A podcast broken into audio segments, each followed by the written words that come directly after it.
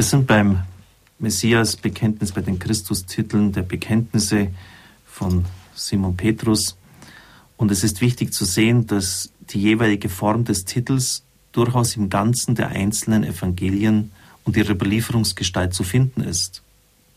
Immer ist dabei der Zusammenhang mit dem Prozess Jesu wichtig, in dem das Bekenntnis der Jünger als Anfrage und Anklage wieder erscheint.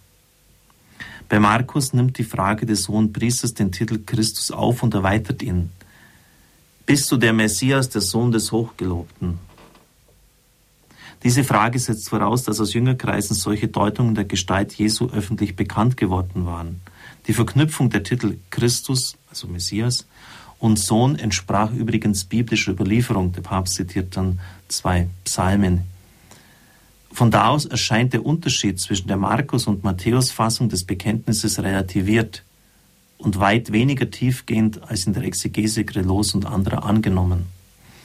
Also erinnern wir uns nochmal, als Christus die Jünger fragt, für wen sie ihn halten, antwortet er bei Markus, du bist der Messias. Und Gredos sagt, ja, das war ganz ursprünglich, das war das Erste und alles andere, was da bei Matthäus und anderen noch da, äh, erwähnt wird, ganz klar spätere Ausformung, nicht historisch.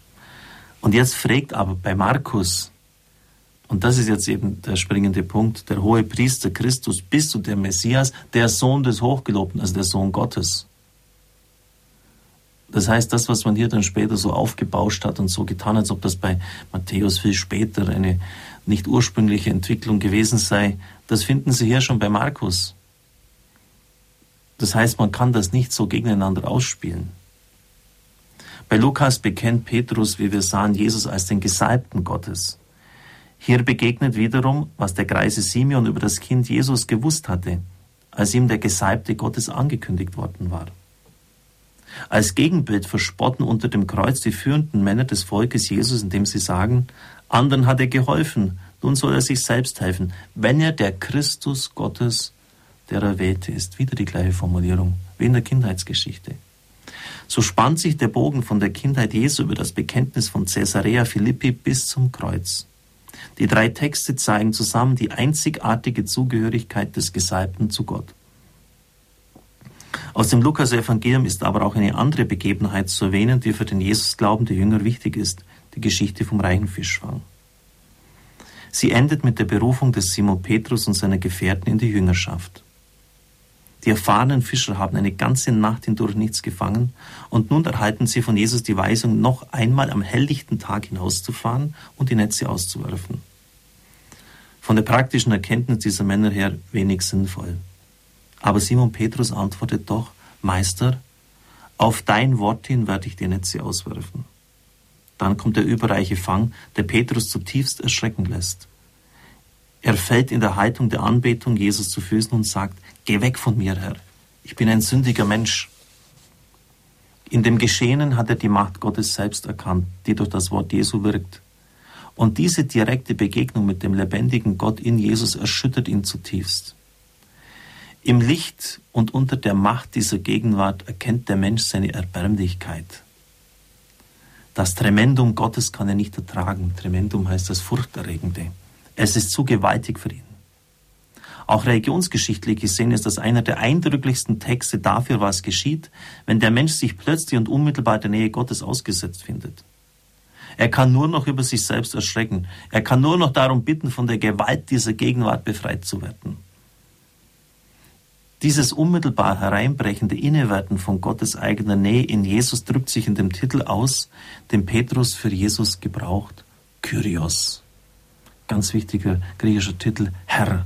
Aber nicht einfach Herr Meier, Herr Huber von nebenan. Kyrios meint den Herrn über Leben und Tod, den Herrn aller Mächte und Gewalten. Also ein ganz hoheitlicher, starker Ausdruckstitel. Und, das ist jetzt für uns natürlich entscheidend, es ist die alttestamentliche Gottesbezeichnung mit der man den unaussprechbaren Gottesnamen vom brennenden Dornbusch ersetzte. Also man hat nicht mehr gewagt, den Namen Yahweh auszusprechen und hat ihn ersetzt durch Kyrios, Herr. War Jesus vor Beginn der Ausfahrt für Petrus noch Epistata gewesen, was Lehrer, Meister, Rabbi bedeutet, so erkennt er ihn nun als den Kyrios. Also bevor er hinausfährt, sagt er ja, Meister, wir haben die ganze Nacht gearbeitet. Und das meint ja Lehrer, irgend so ein Lehrer. Und dann die, die andere Anrede jetzt nach dem reichen Fischfang Kyrios.